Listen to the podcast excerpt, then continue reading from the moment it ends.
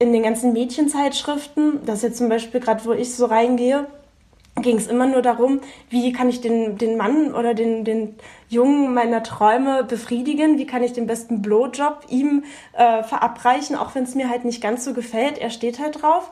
Aber in keiner einzigen äh, Zeile war mal zu lesen, wie ich mich selbst befriedigen kann ja. oder wie meine Geschlechtsorgane aussehen. Absolut. Und jetzt merke ich, okay, ich habe gedacht, ich bin eine recht freie Frau. Aber eigentlich, wenn ich jetzt an meine Pubertät zurückdenke oder noch früher meine Kindheit, waren immer wieder so Punkte, wo ich eigentlich nicht zu meiner Weiblichkeit stehen konnte.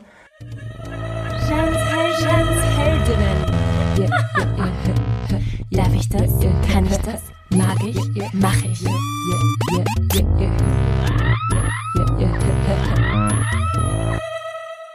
Du hast gerade Jans Heldinnen, der erste österreichische Podcast, der sich ausschließlich Frauen widmet. Yay! In diesem Podcast wirst du viele sehr unterschiedliche Frauen kennenlernen. Powerfrauen, Kick-Ass-Women. What? What? Frauen, die selbstbewusst sind, selbstermächtigt Entscheidungen treffen und ihr Leben so leben, wie sie es wollen. Es sind Frauen mit Visionen, Frauen mit vielleicht unkonventionellen Lebensmodellen. Es sind meine Heldinnen, mit denen ich euch inspirieren will. Wir brauchen Heldinnen, die Mut machen. Wir brauchen Heldinnen, die in uns das Feuer entfachen. Und das Wesentliche, wir brauchen Solidarität unter uns Frauen, unter uns Menschen und unter uns Lebewesen. Ich bin Jeanne Drach, Musikerin, Künstlerin und nun Podcasterin und veröffentliche jeden zweiten Donnerstag eine neue Folge. Mein Motto? Darf ich das? Darf ich das? Kann ich das? Kann ich das? Mag ich? Mach ich? Apropos Solidarität. An dieser Stelle möchte ich euch einen anderen feministischen, österreichischen, ganz neuen Podcast vorstellen. Große Töchter. Beatrice Frasel interviewt wichtige österreichische Frauen zum Thema Politik.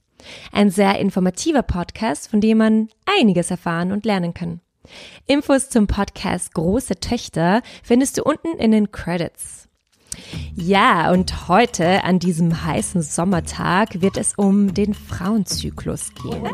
Wir reden über Kräuterheilkunde, Initiationsrituale, die Anatomie der Frau, beispielsweise um den Unterschied zwischen Vulva und Vagina und auch darüber, wie wichtig es ist, seinen Körper zu kennen und zu verstehen.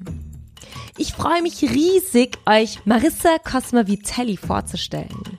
Marissa ist nicht nur ausgebildete Frauenheilkundlerin, Kräuterpädagogin und Dula, also Geburtsbegleiterin, sondern auch Mitgründerin von Tanz durch den Tag und Mama von zwei Kindern. Marissa habe ich vor einigen Wochen kennengelernt, als ich an ihrem Workshop Let's Talk About Menstruation, also Menstruationsworkshop, teilgenommen habe. Und nach einer halben Stunde wollte ich die Pille absetzen und nach einer Stunde war mir klar, Marissa muss meine nächste Heldin sein.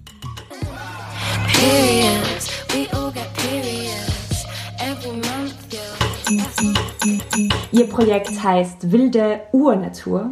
Sie bietet Seminare und Retreats, ist 31 Jahre jung und will Frauen neue Impulse im Umgang mit ihrer eigenen Weiblichkeit geben. Marissa, warum ist dir das so wichtig? Ähm, ich glaube, mir ist es so wichtig, weil ich selber so an meine eigenen Grenzen gestoßen bin, als ich vor sechs Jahren zum ersten Mal ein Baby im Bauch hatte und mich plötzlich so ausgeliefert gefühlt habe. Ich bin zum Arzt gegangen und er sagt mir, ja, mach das und das und ich habe gemerkt, nee, das, das will ich nicht. Mhm. Aber ich habe eigentlich auch keinen Plan, wie es anders geht. Und mein eigenes Unwissen ist mir ziemlich, ziemlich gegen den Strich gegangen und habe gemerkt, ähm, dass ich damit gar nicht alleine bin. Und mittlerweile habe ich doch viel dazugelernt, viel Wissen mir angeeignet. Und eine wirkliche Entscheidung treffen zu können, bedarf einen gewissen Grundsatz an Wissen. Und ich habe das Gefühl, dieses ähm, Wissen ist einfach nicht da. Und das ist meine große Mission. Aber wie hast du das persönlich gemacht? Also wie bist du an diese Sache herangegangen?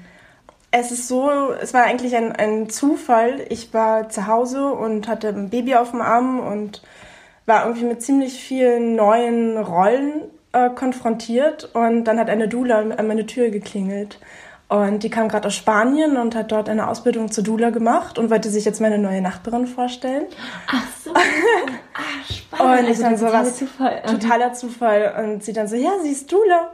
Und ich nur so, ich weiß nicht, was eine Doula ist. Und dann hat sie mir das halt erzählt, dass das halt Frauen sind, die den ganzen nicht-medizinischen Bereich abdecken und für die Frau einfach als Unterstützung da sind.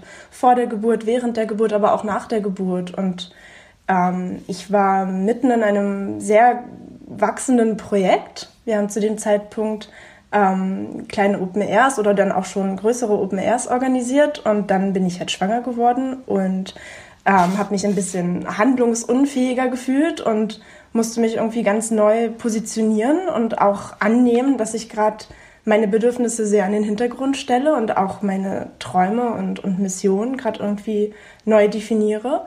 Und ähm, habe mich auch alleine gefühlt. Und plötzlich war da jemand, der genau für diese Situation da war. Und ab dem Augenblick wusste ich, hey, das, das mag ich auch anderen Frauen anbieten. Ich war im Krankenhaus, ich wollte eigentlich eine Hausgeburt machen und das hat dann aber alles nicht so richtig geklappt und war dann schon total äh, im Delirium und habe einen Kaiserschnitt unterschrieben, also die Einwilligung dafür und hatte dann aber Gott sei Dank einen Engel, der dann eine, eine Hebamme, die schon außer Dienst war, die dann gesagt hat, nee, nicht noch eine, die jetzt hier mit einem Kaiserschnitt rausgeht ähm, und hat mir dann geholfen, dann doch mein Kind äh, natürlich auf die Welt zu bekommen. Das war für mich der Augenblick, so wie das alles abgelaufen ist, in diesem Unwissen, in dem ich mich befunden habe, so ähm, kann ich die Welt nicht stehen lassen. und habe dann selber angefangen, eine Ausbildung zu machen zur Dule. Und das war so die erste Frauenkultur, mit der ich in Kontakt gekommen bin. Der erste Frauenkreis, wo man sich einfach mal austauscht mit Frauen, mit denen man sonst überhaupt nichts zu tun hat. Und ähm, einfach mal ein bisschen ähm, ja, Wissen nachholen. Es gibt in Ghana, in Afrika, gibt es die Tradition, die heißt Unyago. Und wenn Frauen ihre erste Menstruation erleben, dann gehen sie acht Monate zu den Medizinfrauen und lernen halt weibliches Heilwissen. Sie lernen über eigene Sexualität Sachen und kommen dann halt nach acht Monaten zurück und haben so einen Initiationstanz und gehen dann zurück als gestärkte, wissende Frau wieder in ihren Stamm. Und ähm, das fehlt mir irgendwie bei uns einfach so ein Grundwissen. Und was wir jetzt im Biologieunterricht gelernt haben, ähm, hilft uns jetzt, glaube ich, nicht mhm. ansatzweise. Und wir haben schon ähm, die Möglichkeit, natürlich über die ganzen Medien Wissen zu erfahren. Aber wenn wir nicht wissen, welche Fragen wir stellen genau, sollen, es, ja. dann kriegen wir auch nicht die passenden Antworten. Ja, ja. Das wäre so der Startschuss, dass ich dann gesagt habe, ich mag gleichzeitig ähm, mich in, in Kräuterheilkunde ausbilden und habe dann ganz schnell gemerkt, dass mein Themenschwergebiet ist die Frauenheilkunde. Mhm. Ich mag mit Frauen arbeiten. Ja, äh, aber dein Werdegang war ja auch eigentlich sehr turbulent. Also du hast ja ganz viele unterschiedliche Sachen gemacht, bis du autodidaktisch jetzt ähm, dahin gekommen bist. Magst du das kurz auch erzählen? Ja, vor elf Jahren bin ich nach Wien, weil in Berlin. Äh, du kommst ursprünglich aus Berlin. Ich komme aus Berlin. Ich mhm. bin eine richtige Berlinerin. Richtige Berlinerin. Aus Neukölln, in Neukölln geboren. und stand beim Bäcker und habe gerade mit einer Freundin telefoniert und gesagt, ja, so eine Scheiße. Ich habe jetzt irgendwie acht Wartesemester, was soll ich denn jetzt machen? Und dann tippte mich ein Mädchen auf die Schulter und sagte, du, ich komme aus Wien, ich bin gerade nach Berlin gezogen, aber in Wien, da hat man das ja nicht mit den NCs. Und so wurde ich plötzlich zu diesen Stereotypen NC-Flüchtlingen und habe mir gedacht, na gut, ich habe jetzt eh irgendwie nichts wirklich zu tun ähm, ich buche mir mal einen Flug nach Wien und schaue mir die Stadt an. Und Aha. bin dann hier eine Woche alleine durch die Stadt okay. getigert und habe mir irgendwie gedacht, irgendwie mag ich mal meine Familie und mein gewohntes, vertrautes Heim, meine gewohnte, wirklich geliebte Stadt verlassen und mich auf neuen Wegen begeben. Und habe dann angefangen zu studieren und ich habe noch die, die, die große Gunst gehabt, ähm, einen Diplomstudiengang zu zu machen. Somit habe ich mich sehr frei bewegen können, habe ganz viel auf der angewandten an Bühnenbildkursen ähm, mitgemacht und habe dann aber gleichzeitig mit, mit ein paar guten Freunden ähm, ein Projekt ins Leben gerufen, Tanz durch den Tag.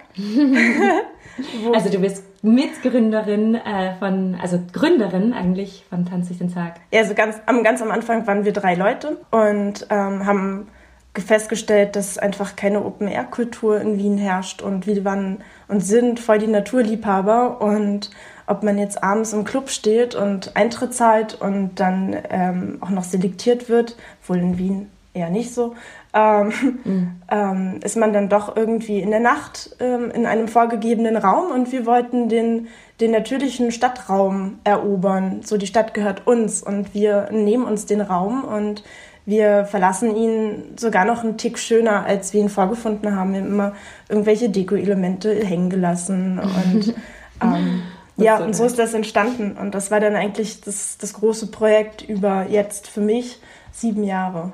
Wow. Ja. Und dann, während das Tanz durch den Tag eigentlich dann groß geworden ist, bist du dann dazwischen auch schwanger geworden. Genau. Und da hast du äh, genau. auch diesen anderen Weg gegangen. Also ich habe, ähm, ich wollte eigentlich schon wieder nach Berlin zurückgehen und hatte auch schon eine super süße Wohnung wieder. Und dann ähm, habe ich aber ein Angebot gehabt, am Akademietheater mitzumachen beim Projekt von René Polisch. Mm. Und habe gesagt, okay, dann werde ich jetzt mit einer Freundin, die Schauspielerin, nochmal unsere Wohnungen tauschen. Also ich habe schon mit Wien auch schon ein bisschen abgeschlossen gehabt. Und dann war ich nochmal hier und, und bin schwanger geworden. Genau, es hat mein Leben komplett verändert und bin mega dankbar dafür.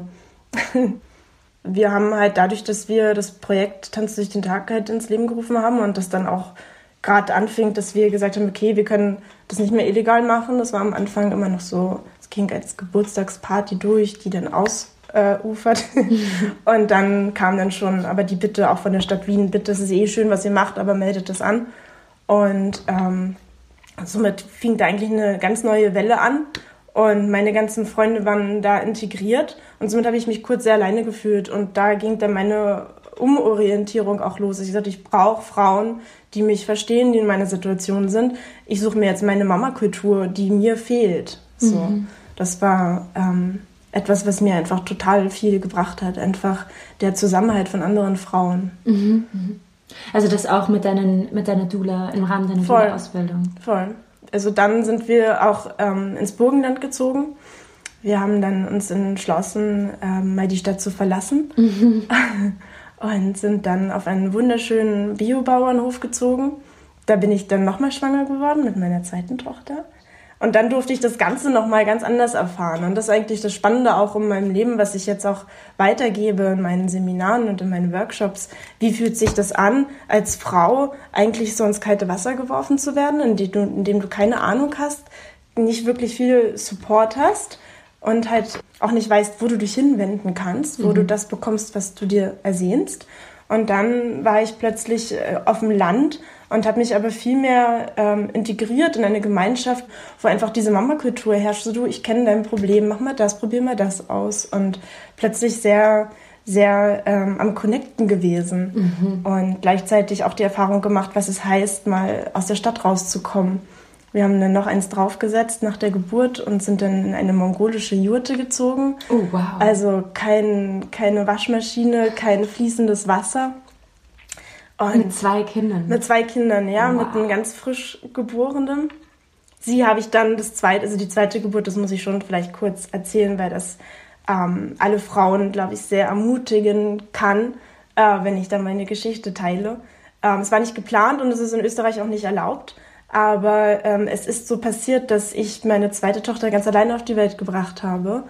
Ähm, und, und diese Kraft zu spüren, die da entsteht, ist so eine unglaubliche, wilde, starke Kraft, die wir Frauen haben, wenn wir in Ruhe gelassen werden, wenn da nicht hunderttausend Menschen um uns herum stehen, die hektisch von einem Kreissaal in den anderen rennen, sondern wenn man sich wirklich seinen Raum nimmt, so wie man ihn braucht, die Kraft hat, den selbst zu gestalten und plötzlich in, in, in, in, diese, in diesen Moment kommt, Leben hier auf diesem Planeten zu schenken. Das, ist, das war eine total schöne Erfahrung, wo ich mich als Frau ähm, ein Stück weit auch geheilt habe, weil ich mich da wirklich ganz selbstermächtigt ja, das ist hab. genau. Also, dass du das komplett alleine machst. Weil deine Hebamme war ja damals noch nicht da. Die also, kam dann, Gott sei Dank. Zu, zu, spät. Die kam zu spät, definitiv. Ja. Oder, oder auch nicht. Vielleicht kam ja. sie auch genau richtig. Ja.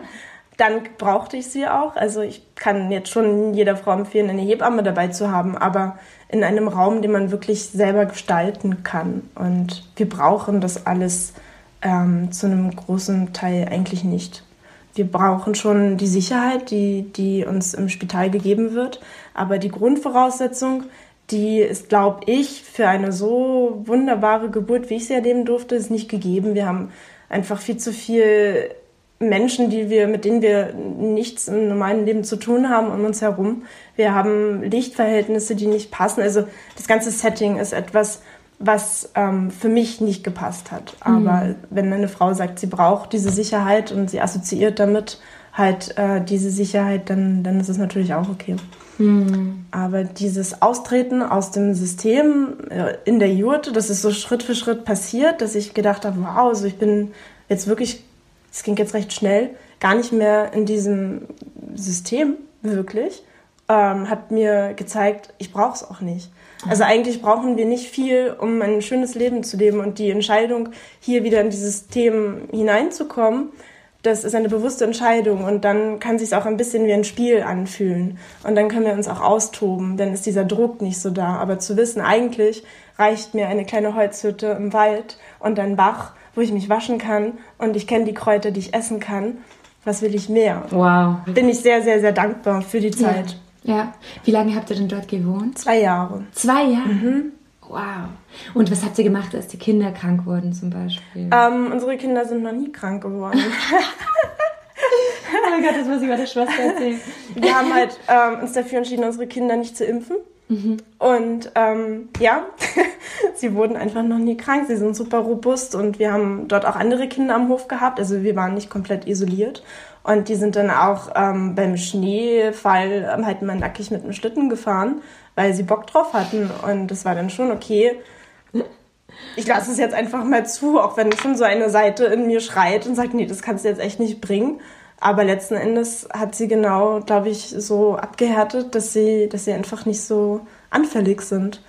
Weil sie halt im Dreck spielen dürfen und weil sie sich ausziehen dürfen und weil sie im Regen tanzen dürfen.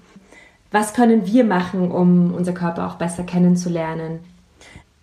das Aller, Allerwichtigste ist, mal seinen Körper einfach spüren zu lernen. Dass man die kleinsten Signale wahrnimmt und nicht äh, sich so dagegen stellt. Also der, der, der Weg zur, zur Schmerztablette, der, der ist mal schnell gemacht. Und dann arbeitet man nicht mehr mit seinem Körper, sondern man unterdrückt eigentlich seine Sprache. Und das ist aber ein, ein, ein wunderschöner Schatz, den wir haben, ähm, unseren Körper als, als Medium wahrzunehmen. Wenn ich gerade ein Problem habe, wenn es mir gerade nicht gut geht, dann kann ich natürlich sagen, oh ja, jetzt habe ich PMS, prämenstruelles Syndrom. Es ist so, ein Teil unserer Weiblichkeit wird pathologisiert. So, mhm. Es muss mit Medikamenten behandelt werden. Wir haben da eine Krankheit. Und ähm, in, in, wo ich angefangen habe, Frauen mit, mit meinem Wissen im Bereich Heilkräuter zu unterrichten, kam dieses PMS so stark irgendwie in den Raum, dass ich mir gedacht habe, es bringt irgendwie gerade nichts, nur zu erklären, welche Pflanzen hormonausgleichend sind, welche Pflanzen die Nerven beruhigen, mhm. sondern hier geht es um was ganz anderes. Hier geht es darum, die eigenen Qualitäten zu lernen und zu kapieren, dass in unserem Zyklus wir einfach in unterschiedlichen Verfassungen sind und dass wir, dass wir uns ein bisschen dadurch auch kennenlernen und dadurch auch ähm, unsere Stärken und Schwächen sehr bewusst einsetzen. Und eine, eine Ärztin, von der ich sehr viel lerne, äh, Heide Fischer aus Deutschland, sie hat das umbenannt in prämenstruelle Sensibilität. Und da komme ich schon dem Ganzen sehr viel näher, weil wenn wir einmal im Monat ähm, zwei, drei Tage haben, wo uns gewisse Sachen so richtig ankotzen, dann hat das einen Grund. Und wenn wir da nicht hinschauen, sondern lieber Schmerztabletten nehmen und uns selber gegen unsere Symptome stellen und zu sagen, ja, jetzt habe ich wieder dieses scheiß PMS, dann kommt das nächsten Monat wieder und wieder und wieder.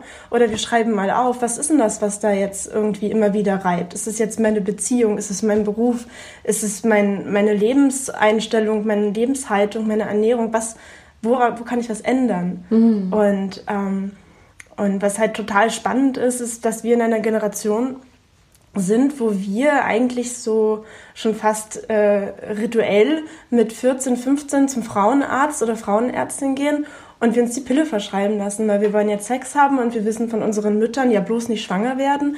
Ähm, und das Einzige, was wir wissen, ist, diese Sicherheit schenkt uns die Pille.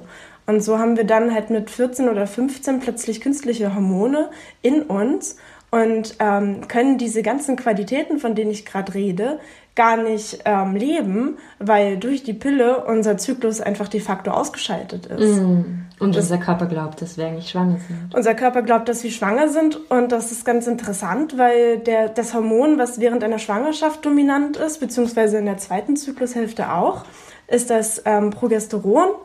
Das ist ein, ähm, ein, ein Gelbkörperhormon und das macht uns generell häuslicher, entspannter, ruhiger, und ähm, das ist so schade, weil in der ersten Zyklushälfte erleben wir eher die risikobereite Frau, die, die nach außen geht, die sich traut, auch ähm, mal was zu sagen, die ähm, einfach sehr viel zu sich steht und sehr viel mehr Attraktivität ausstrahlt. Mhm. Weil wir natürlich auch auf der biologischen Ebene befruchtet werden wollen. Das heißt, unser Körper sendet auf allen Ebenen einfach auch Signale aus. Und dieser ganz besondere Teil des Zykluses den können einfach ganz viele Frauen gar nicht leben, weil sie die Pille nehmen. Und da ist es mir halt total wichtig, einfach aufzuklären. Ich gehe jetzt gar nicht in meine Workshops und sage, hey Leute, hört auf mit der Pille, sondern ich will einfach erklären, was passiert und dass man eigentlich die ganze Zeit nur in die Gunst ähm, der zweiten Zyklushälfte kommt. Die erste Zyklushälfte ist eine sehr spezielle Zeit. Alle wichtigen Termine und Präsentationen, wenn ich kann, verlege ich in die erste Zyklushälfte. Mhm, mhm. Aber das, das Arge ist auch, dass die Pille ja bei vielen Frauen noch Depressionen auslöst. Ist auch so sehr spannend, dass unsere Gesellschaft da das einfach akzeptiert und so hinnimmt. Ja, wir akzeptieren das, weil Mutterschaft, Geburt, Schwangerschaft einfach noch nicht ähm, mit einer Erwerbstätigkeit gleichgesetzt wird, sondern Frauen haben Angst davor, dass einfach äh, eine, eine Schwangerschaft solch ein Karriereknick bedeutet, dass man das in Kauf nimmt. Na gut, dann geht's mir halt nicht besonders gut. Aber neben Depressionen und körperlichem Unwohlsein mhm. ist ein Punkt, der mir äh, am Herzen liegt, ist das weibliche Begehren, was einfach viel flacher äh, ausfällt. Einfach diese extreme Lust, diese Wildheit, mhm. die, ähm, die kann nicht gelebt werden, weil wir in dieser Zyklushälfte ähm, dieses Peak an, an sexuellem Begehren einfach nicht mehr haben. Und wenn man dann mit 15 die Pille nimmt, dann erlebt man eine gewisse Sexualität nicht. Ja, das. Und das ist urschade. Und das würde ich gerne einfach ähm, mir wünschen, dass das in den, in, den, in den Arztpraxen wenigstens vorgestellt wird als Möglichkeit. Da mhm. geht es um Embolien, um Thromboserisiko. Ja, okay, kann passieren, aber, aber gut. Und so ein Beratungsgespräch, ich weiß es nur in Deutschland, wird von der Kasse finanziert, wenn es nicht länger als zwölf Minuten gilt. Das heißt, da wird maximal noch die Hormonpräparate von den einzelnen Unternehmen halt vorgestellt. Ja, mhm. das ist für die Frau besser und das für die Frau. Aber ähm, mir ist es wichtig, sich auch zu vergegenwärtigen, dass einfach die Pharmaindustrie ist eine Industrie wie jede andere. Sie möchte ihre Produkte verkaufen. Und sie interessiert das nicht, dass es dann den Frauen schlechter geht. Mm. Und mhm. das ist für mich einfach die, die Emanzipation der Frau, dass sie einfach weiß, was sie da macht. Und nicht sagt, okay, ich, ich schluck da halt äh, Hormone äh, und gehe da einfach den Preis ein, dass es mir nicht gut geht, dass ich mich nicht als Frau wirklich lebe. Aber was soll ich dann tun? So. Und weil wir vorher auch darüber geredet haben, äh, Geschlechtsorgane, dass Frauen einfach noch immer sich selbst noch nicht gut kennen und nicht nur wir Frauen uns selbst, sondern einfach auch die Medizin. Kannst du da auch ein bisschen was darüber erzählen, was dich da in diesem Domain beschäftigt? Ja, also es fing bei mir selber an, dass ich eigentlich dachte, okay, so hundertprozentig kann ich jetzt so einen Menstruationszyklus noch nicht erklären. Auf der anderen Seite aber auch von der Anatomie her wie schaut jetzt die Gebärmutter aus, wo ist der Muttermund, äh, was ist denn jetzt eigentlich Vagina, was ist Vulva? Vulva ein Wort, was irgendwie so ein bisschen ähm, neu klingt, weil es keiner verwendet. Mhm. Ähm, dafür ist die Vagina in aller Munde, aber Vagina ist einfach der Teil, der nicht sichtbar ist und der sichtbare Teil ist die Vulva. Also alleine schon bei der Begrifflichkeit ähm, herrscht Uneinigkeit bzw. Unwissen, was irgendwie verrückt ist. Mhm. Und auf der anderen Seite, ähm, wie wenig Frauen auch wissen, wann sie jetzt wirklich fruchtbar sind und wann nicht. Oder wenn ich einen Mann zum Beispiel frage, kannst du ertasten, wann eine Frau fruchtbar ist oder wann nicht? Und er sagt, wieso? Wie soll das funktionieren? Ich so, ja, ich erkläre dir mal den Muttermund. Der verändert sich und den kannst du spüren. Mhm. Und dann werden sie schon auch neugierig. Wieso? Ach so, ich, ich habe einfach gewisse Skills, wurden mir von meinem Papa nicht beigebracht. Wo soll ich das lernen? Genauso wie von der Schleimkonsistenz. Und es ist dann ganz spannend, auch in meinen Workshops so die Reaktion zu sehen, dass das auch so ein, eine Überwindung kostet, sich mit seinem Schleim auseinanderzusetzen. Und das ist für mich aber seine Freiheit an mir selber, an meinen eigenen Symptomen zu erkennen, wann bin ich fruchtbar und wann nicht. Und wenn ich mir dann zeitgleich vorstelle, dass gerade die Eizelle von meinem Eierstock im Eileiter wandert, mhm. ähm, ist das einfach für mich ein, eine unglaubliche ähm, Möglichkeit, mich einzuschätzen und auch bewusst zu sagen ja oder nein. Ja. Heute möchte ich nicht, es ist ein Risiko ähm, wir sind nicht so oft im Monat fruchtbar, wie wir die Pille nehmen. Also es ist auch absurd eigentlich. Für die sieben, acht Tage, wo wir fruchtbar sind, schlucken wir aber jeden Tag Hormone, die uns nicht gut tun. Und dann finde ich es halt auch im Biologieunterricht spannend, weil ich meine, man lernt vielleicht, dass das die Klitoris ist, die da herausragt. Wir lernen nicht, dass es sich um ein Organ handelt, was bis in den Becken hochgeht. Auch die Medizin weigert sich ein bisschen, ähm, da mehr zu forschen. Mhm. Es herrscht bis heute Uneinigkeit über solch ein wichtiges Organ.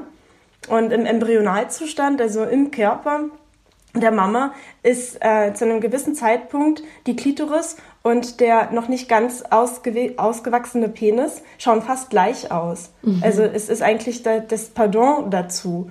Und trotzdem wird es bei der Frau kaum beachtet. Und der Penis ist in all seinen Facetten wissenschaftlich ähm, erklärbar. Und ähm, ja, das sind einfach ganz viele Sachen, die, die heute in unserer Zeit plötzlich ähm, noch, nicht, noch nicht wirklich aufgeklärt sind.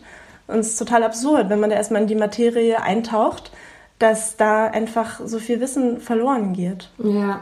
Aber eben zum, zum Wissen, du könntest jetzt, jetzt gleich erklären, beim Muttermund ist es so, dass man ähm, nicht fruchtbar ist, wenn er, wenn er ganz hart ist, mhm. oder? Das hast du genau. ja gesagt. Und wenn er so weich sich anfühlt, dann sind es ähm, die fruchtbaren. Genau. Also er zieht, er zieht sich ein bisschen hoch, er öffnet sozusagen seine Tore. Mhm. Und in dem Augenblick können die Samenzellen ähm, hochwandern. Was auch total spannend ist, wir erinnern uns bestimmt alle an diese Filmchen, die wir im Biologieunterricht sehen. Und da ist es immer diese passive Eizelle. Ja und diese aktiven Samenzellen, die da herumschwimmen. Und das ist schon wieder etwas, was wir bei Aristoteles finden, so dass in, in der Samenzelle alles Leben ist und dass ja. die Eizelle ist ja nur dieses Ding da, was wir halt brauchen, damit das Leben entsteht. Ja. Aber alles kommt vom Mann und auch der Mann ist der aktive Part. Und in Wirklichkeit ist es aber so, dass die Eizelle mindestens genauso aktiv ist, wenn nicht sogar noch aktiver, die sich ganz bewusst die Samenzellen, die da eigentlich schon seit Tagen warten,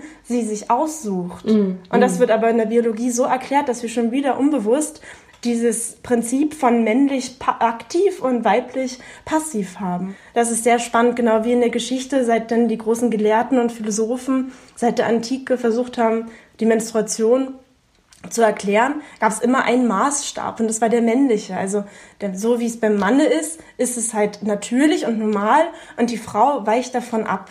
Dieses, dieses Grundding, an, an Rollen zwischen männlich und weiblich ist bis heute in uns verankert. Mm. Und das dürfen wir jetzt endlich mal sprengen und uns davon freimachen. Ja.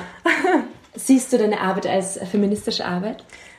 Ich weiß noch, dass ich in der Uni mal in einem Kurs von einer total coolen Tutorin gefragt wurde, wer sich hier im Kurs als Feministin sieht. Und ich habe so vorsichtig meinen Arm gehoben, weil ich mir dachte, ist jetzt irgendwie komisch, wenn ich mich nicht melde, aber eigentlich weiß ich gar nicht, was ich damit eigentlich jetzt gerade, äh, wo ich mich da zuordne. Ich habe noch nicht ganz kapiert, was ist jetzt Feminismus? Es ist so unerklärbar für mich. Es gibt so viele Wellen und Strömungen und irgendwie weiß ich jetzt nicht so ganz, was ich damit anfangen soll. Und ähm, je mehr ich aber jetzt irgendwie in der Materie drin bin, desto mehr spüre ich, pff, wir haben unglaublich viel noch zu tun. So, wir haben eine, eine unterdrückte Weiblichkeit in uns, die wir ähm, erst langsam irgendwie verstehen. So wie auch, wann ist der Unterschied zwischen Sex und sexualisierter Gewalt? So in meiner eigenen Pubertät. Man findet irgendwelche Männer total großartig und dann, wann hat man dann Sex, weil man, wenn man sich selber was beweisen möchte? In den ganzen Mädchenzeitschriften, das jetzt zum Beispiel gerade, wo ich so reingehe, ging es immer nur darum, wie kann ich den, den Mann oder den, den Jungen meiner Träume befriedigen, wie kann ich den besten Blowjob ihm äh, verabreichen, auch wenn es mir halt nicht ganz so gefällt. Er steht halt drauf. Aber in keiner einzigen äh, Zeile war mal zu lesen, wie ich mich selbst befriedigen kann ja. oder wie meine Geschlechtsorgane aussehen. Absolut. Und jetzt merke ich, okay, ich habe gedacht, ich bin eine recht freie Frau. Aber eigentlich, wenn ich jetzt an meine Pubertät zurückdenke oder noch früher meine Kindheit, waren immer wieder so Punkte, wo ich eigentlich nicht zu meiner Weiblichkeit stehen konnte. Und ähm, das habe ich auch im Workshop schon, schon erwähnt, was mich so berührt hat, ähm, dass ich gerade untenrum freilese von Margarete Strukowski und sie schreibt, dass sie mit, der, mit ihrer Vulva äh, auf die Fahrradstange gefallen ist und aber so diesen Schmerz so zurückgehalten hat und den nicht kommuniziert hat. Und genau das ist mir auch passiert. Und da frage ich mich, warum habe ich schon als vierjähriges mhm. Mädchen da was zurückgehalten? Also was sitzt da noch in unseren Knochen, was, was einfach an der Zeit ist, sich, sich zu verabschieden? Und ähm, deswegen bin ich definitiv, jetzt würde ich mich als Feminist und auch als feministische Arbeit sehen, was ich da mache, weil ich möchte, dass Frauen sich selber entscheiden können, was sie wollen und was nicht. Und das können sie aber nur mit ausreichend Wissen und Dialog. Und dem möchte ich den Frauen und auch Männern, den möchte ich einfach zur Verfügung stellen, den Raum. Ja, genau, weil es geht ja auch um Männer. Also es geht ja nicht nur um Frauen, es geht ja auch darum, dass Männer auch wissen, das Blut nicht böse ist. Und nicht ähm, giftig ist. nicht giftig. 1958, genau, 1958, da ist mein Papa geboren, haben sie erst wissenschaftlich bestätigt, dass es kein Menotoxin gibt, also das vermeintliche Gift im Menstruationsblut. Ja, das ist total absurd. Unfassbar. Aber Unfassbar. ja, also genau, das ist etwas, wo ich jetzt gerade ähm, merke, es ist schön, wenn immer mehr Frauen sich dem Thema öffnen ähm, und da möchte ich auf jeden Fall auch weitergehen, aber ich merke, wie das Interesse wächst bei den Männern und ganz viele Männer mich fragen, ey, was macht ihr denn da eigentlich? Ich würde schon auch gerne mal wissen, wenn ihr euch den ganzen Tag irgendwie um das Thema Menstruation kümmert, ähm, was, was, was, was muss man denn da wissen? Ja. und, ähm, und da jetzt so viele ähm, Anfragen gekommen sind, werde ich jetzt auch meinen ersten Workshop für Männer anbieten, weil letzten Endes können wir wirklich uns erst dann emanzipieren, wenn beide mitmachen, wenn auch in der Partnerschaft äh, gibt es jetzt hier so Apps, die man sich auch als Mann downloaden kann und dann kann man eintragen, wann die Frau blutet und dann in der gefährlichen Zeit namens PMS ähm, kommen dann so Erinnerungs-SMS, hege deiner Freundin lieber aus dem Weg. Das ist so schlimm. Sag nur ja, geh auf keine Diskussion ein. Und so, okay, also bevor da eine Welle groß wird, die genau das schon wieder unterdrückt, möchte ich doch lieber einfach aufklären und und einfach das riesige Potenzial in dieser sehr sensiblen Zeit aufzeigen, weil mhm. wir können so unglaublich viel an uns arbeiten, weil das einfach eine Zeit ist, wo wir, wo wir die innere Kritikerin so stark spüren. Und wenn wir uns gegen sie stellen, dann stellen wir uns gegen einen Teil von uns und das wollen wir nicht und das will man auch nicht in einer Partnerschaft. Und solange immer noch dieser Scheißsatz kommt, oh ja, die hat ihre Tage, ähm, sind wir einfach noch keinen Schritt weiter. Und ja, ja. freue mich voll, wenn, wenn Männer endlich auch sagen, nee, ich habe auch keinen Plan und ich fühle mich selber blöd, wenn ich diese Aversion gegen das Blut irgendwie spüre oder merke, puh, ich kann jetzt über tausend Themen gerade reden, aber über Blut kommt in mir so ein, so ein Knoten in, im, im Hals.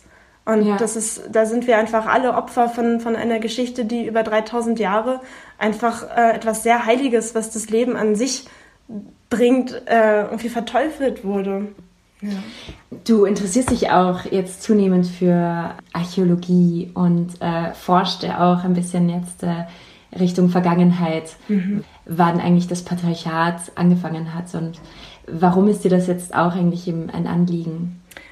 Weil ich irgendwie das Gefühl habe, so wie wir jetzt gerade äh, leben in dieser Struktur, in dieser Kleinfamilienstruktur, in dieser Paarstruktur, kommen wir irgendwie nicht mehr weiter. So, also ich bin eine Generation, mittlerweile kenne ich viele, die auch Kinder haben. Ich glaube, zehn Prozent der Paare sind noch zusammen. So, alle kamen irgendwie plötzlich mit dieser Welle so, huh, irgendwie klappt es nicht mehr so zwischen uns. Jetzt haben wir halt die Kinder. Gut, dann sind wir jetzt halt befreundet. Ähm, und dieses Mutterrecht, was im Matriarchat halt so, so präsent war, das hat mich ja total interessiert, dass Männer eher halt ähm, ein, ein Zusatz waren, aber Frauen hatten sich ihr, ihr, ihre Gemeinschaft, ihre Unterstützung durch andere Frauen gesichert. Das heißt, sie waren auch nicht abhängig vom Mann, sondern er war ein Zusatz, ein wunderschöner Zusatz, aber man, man brauchte ihn nicht wirklich. Und gleichzeitig ging es mir auch darum, herauszufinden, wann fing das an, dass die dass das weibliche Prinzip so verteufelt wurde, dass dieses Beflecktsein und dieses Jungfräuliche, wann fängt das an? So, so, also wir können Hure und Madonna sein. So ein Mann, der ist da gar nicht in diesen Dingen drin. Mm, genau, wir schon. Ja. Und mit diesem Jungf äh, Jungfernhäutchen, was nicht wirklich ein Jungfernhäutchen ist und Blut sein muss, sonst hat sie ja schon Feuersex gehabt. Und wir aber heute wissen, Einige bluten beim ersten Mal, andere nicht. Mhm. Das, hat, das ist kein Garant für irgendwas. Wo Frauen ihr Leben verlieren aufgrund von so viel Unwissen, das ist einfach absurd. Und was ich einfach sehr spannend finde, ist, ähm, dass einfach in einer gewissen Erdschicht wie überall, nicht nur außerhalb von Europa, auch in Europa, ähm, heilige weibliche Göttinnenfiguren finden, wo der Schoß gehuldigt wurde, wo die Frau als, als Mikrokosmos sozusagen gegolten hat für, für den Zyklus und dass unsere, unsere ganze Natur, alles ist zyklisch und wir leben aber in so einem linearen System. So, ich glaube, spätestens seit dem Buchdruck denken wir auch nicht mehr in Bildern, sondern wir, wir haben ein, eine gewisse Vorstellungskraft vielleicht auch ein bisschen verloren. Und ähm, ja, und ich finde es total spannend, einfach herauszufinden, wie sind früher Männer und Frauen miteinander umgegangen. Und diese ganze Idee von, von einer ewigen Partnerschaft, die ja doch irgendwie nicht ganz aufgeht. Ja, wie, wie hat man sich da früher organisiert? Was ich auch zum Beispiel sehr spannend finde, wieso in den alten Vasen immer so 13 Einkerbungen waren. Und 13 Einkerbungen standen für die 13 Monde, weil der erste Kalender, der entstand, haben Frauen erschaffen aufgrund von ihrer Menstruation, dass sie immer einen Mond eine, eine Blutung hatten. Und man geht davon aus, dass früher die Frauen halt viel synchroner geblutet haben. So aufgrund von der nicht vorhandenen Elektrizität, dass sie einfach noch mehr verbunden waren mit dem Mond. Es gibt immer wieder Gegenbeweise. Die berühmte, berühmte, der berühmteste Gegenbeweis ist von Beverly Strassman. Ähm, sie hat in, in Mali hat sie einen, einen Stamm ähm, untersucht, ich glaube 347 okay. Zyklen untersucht und ähm, und festgestellt, dass der Mond damit nichts zu tun hat, dass sie alle unterschiedlich bluten. Aber ähm, das interessiert mich halt sehr, mhm. weil mhm. es einfach keine eindeutige Meinung dazu gibt. Ja. Ähm, aber ich habe schon so viele Frauen interviewt auf so unterschiedlichen Erdteilen, ähm, die mir doch bestätigen, dass wir definitiv einfach einen Bezug haben zum Mond und auch untereinander, weswegen auch früher die Mondhütte, die Menstruationshütte einfach ähm, Teil einer, einer, einer Verehrung des Weiblichen war. Es gibt super coole Bücher gerade. Es ist gerade voll äh, das Thema. Es gibt ein Buch, das heißt Viva la Vagina. Ein sehr interessantes Buch. Trotzdem steht dann da drin, laut der Biologin, ich weiß ihren Namen nicht, ist die Menstruation ähm, nicht, nicht notwendig oder bringt uns keinen gesundheitlichen Vorteil. Und ich finde es aber schade, wenn man da dieses ganzheitliche Prinzip halt irgendwie verliert. Weil wir haben als Frau ähm, dieses Reinigungsprinzip und wir können damit loslassen und wenn wir diese Zeit uns bewusst nehmen und auch ganz uns bewusst aufschreiben, meinetwegen, was uns auch belastet, was kommt da hoch in der Zeit des sogenannten PMS, dann kann ich aber auch in dieser Zeit, in dieser dunklen Zeit, in der Zeit des Rückzuges sagen, okay, das, was ich jetzt gerade ablasse, damit lasse ich folgende Eigenschaften los oder ich lasse irgendwelche Wünsche los, die mir eigentlich mein Leben nur blockieren. Und ähm, das jetzt immer nur auch auf die Biologie äh, zu reduzieren, finde ich schade. Ich mag es einfach, wenn man, wenn man, wenn man das einfach ganzheitlich mhm. sieht. Mhm. Ja. Führst du ein erfolgreiches Leben und ein glückliches Leben? ähm, ähm, also ein dauerhaft glückliches Leben. Ich bin, ich bin dauerhaft dankbar. und habe definitiv meine Hochs und meine Tiefs. Ich bin mega beglückt, wenn ich von einem Vortrag oder von einem Workshop oder von einem Retreat nach Hause komme, weil ich das Gefühl habe, ich habe jetzt so das, was mich so begeistert, so gespreadet. Mhm. Und da geht jetzt jede Frau mit ihrer ganz eigenen Inspiration nach Hause und teilt das wieder mit ihren Freundinnen. Und dieser Moment, wo ich das spüre, dass da etwas nach außen getragen wird, Ähm, das macht mich total glücklich. Und ähm, gleichzeitig bin ich aber auch manchmal total unglücklich, weil ich so viele Ideen und Gedanken und Träume habe und jetzt will ich das machen und das machen und dann sehe ich aber meine total chaotische Wohnung und denke, äh, jetzt muss ich ja aufräumen und da habe ich überhaupt gar keine Zeit. Ich will jetzt lieber noch in die Bibliothek gehen und irgendwelche alten Bilder mir anschauen. Ähm, dann denke ich mir, pff, vielleicht sollte ich doch wieder in meine Jurte ziehen. Und ja, nein, ich bin, ich bin, ich bin schon sehr glücklich. Und trotzdem kommen immer wieder diese Tage, wo ich dann merke, ich weiß nicht, ob das alles viel zu viel ist. Ja, ja, ja. Und das sind dann ähm, sind es dann Tage, wo, wo tatsächlich PM, wo du tatsächlich PMS hast? Oder hast du das Gefühl, dass es schon wirklich so einhergeht mit dieser? Ich merke, mein PMS merke ich ähm, dann, dass ich einfach sehr schnell anfange zu heulen. So, okay. und auch ähm, Streit provoziere, das ist so meine persönliche Miserie. Ich bin total sensibel, ja. provoziere aber Streit, das heißt, es ist alles zehnmal so schlimm. Also ich kann nicht verstehen, das vollkommen. ja, und, schwierig. Ähm, ja, freue mich aber, dass, dass mein Partner da so ähm, mit in der ganzen Thematik ähm, gerne gefangen ist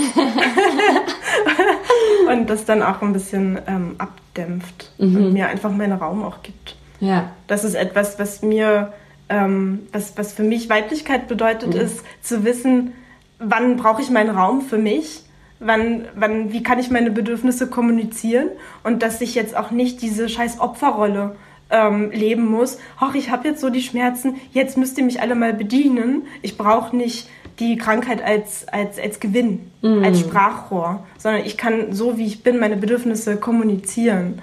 Und ja, und das, das, da bemühe ich mich, dass ich das tue. oh gut. Was ist für dich äh, persönlich eine Heldin?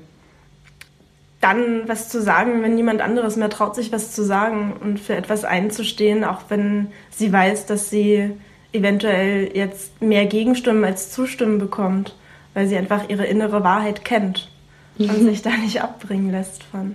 Oh, schön. Ja, vielen Dank. Gerne, ich danke dir. Das war die 15. Folge von Jans Heldinnen mit Marissa Cosma Vitelli. Alle Infos zu ihr findest du unten bei den Credits, also die Informationen unter diesem Beitrag. Wichtig, wichtig, ihre nächsten Workshop-Termine in Österreich will ich euch nicht vorenthalten.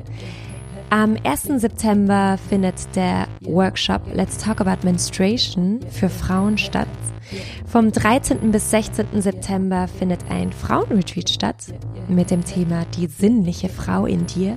Und last but not least, am 29. September gibt es wieder einen Workshop Let's Talk About Menstruation, aber diesmal für Männer.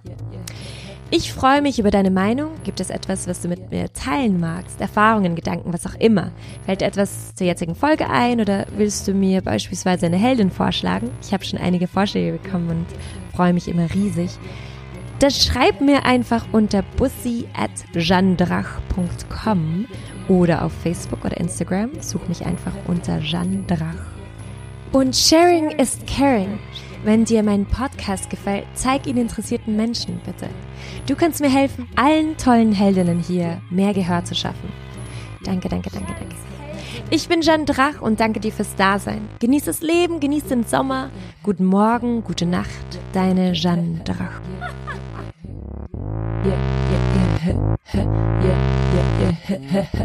Jeannes Heldinnen. Darf ich das? Kann ich das? Mag ich? Mach ich? Wir erinnern uns bestimmt alle an diese Filmchen, die wir im Biologieunterricht sehen. Und da ist es immer diese passive Eizelle. Ja und diese aktiven Samenzellen, die da herumschwimmen. Und das ist schon wieder etwas, was wir bei Aristoteles finden, so dass im, in der Samenzelle alles Leben ist und dass ja. die Eizelle ist ja nur dieses Ding da, was wir halt brauchen, damit das Leben entsteht. Ja. Aber alles kommt vom Mann und auch der Mann ist der aktive Part. Und in Wirklichkeit ist es aber so, dass die Eizelle mindestens genauso aktiv ist, wenn nicht sogar noch aktiver, die sich ganz bewusst die Samenzellen, die da eigentlich schon seit Tagen warten, sie sich aussucht. Mhm. Und das wird aber in der Biologie so erklärt, dass wir schon wieder unbewusst